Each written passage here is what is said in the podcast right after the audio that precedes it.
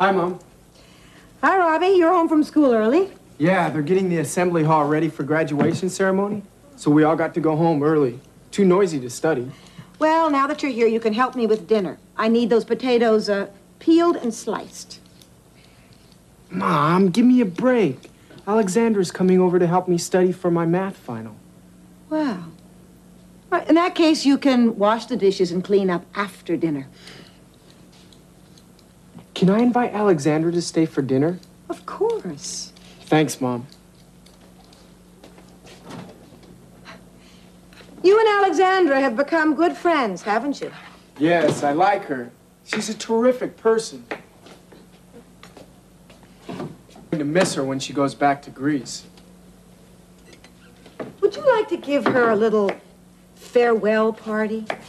Mom, that would be terrific. Maybe we could make it a surprise. Oh, I, I don't know. Surprise parties don't always work out. Well, we could tell her it's a graduation party for me. When Alexandra arrives, we'll surprise her. Well, I suppose that might work. I'd like to give her a nice going away present. Fine.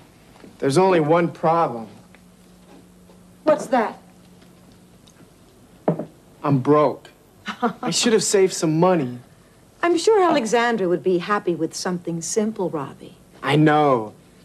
But, well, I'd like to give her something nice to remember me by. Maybe I could borrow some money from you and Dad. Well, It's all right with me if it's all right with your dad. Thanks, Mom. I'll talk to him. Is he still in his office? I think so. Thanks, Mom.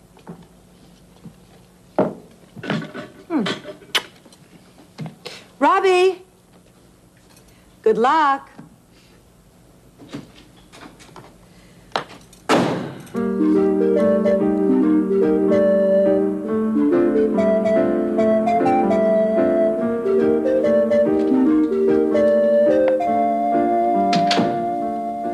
Here are the x-rays you wanted, Dr. Stewart. Oh, thank you, Ollie.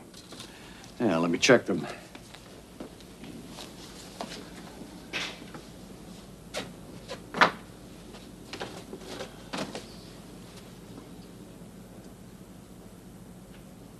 What do you think? Well, I don't see any breaks or fractures. Well, well, thank you, Molly. Good, thank you.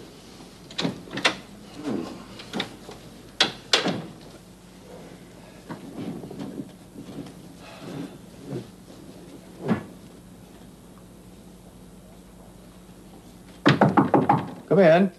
Oh, hi, son. Hi, Dad. Am I interrupting you? No, no, no, no. Uh, what's up? Can we talk? Sure. I uh, need some help.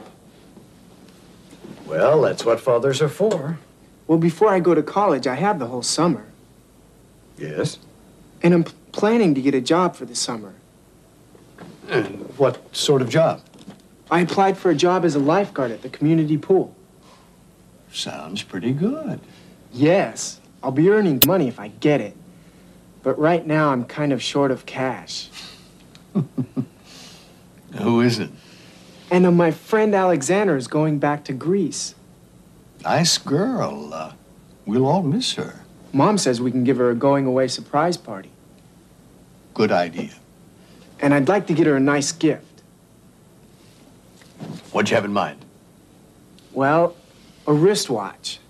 So she'll think of me when she looks at the time. Nothing flashy or expensive. Something simple, but a good one. Sounds fine, Robbie. Well, I saw a nice watch, but I'll need a loan. If you could lend me the money, I could pay you back out of my lifeguard salary. Well, uh, I guess your mother and I can manage it. Uh, when do you need the money? Would tomorrow be okay? You've got it. Thanks, Dad. My pleasure, son. Oh, and Robbie, Yes? you'll probably want the family car so you can drive her home after the party. Could I?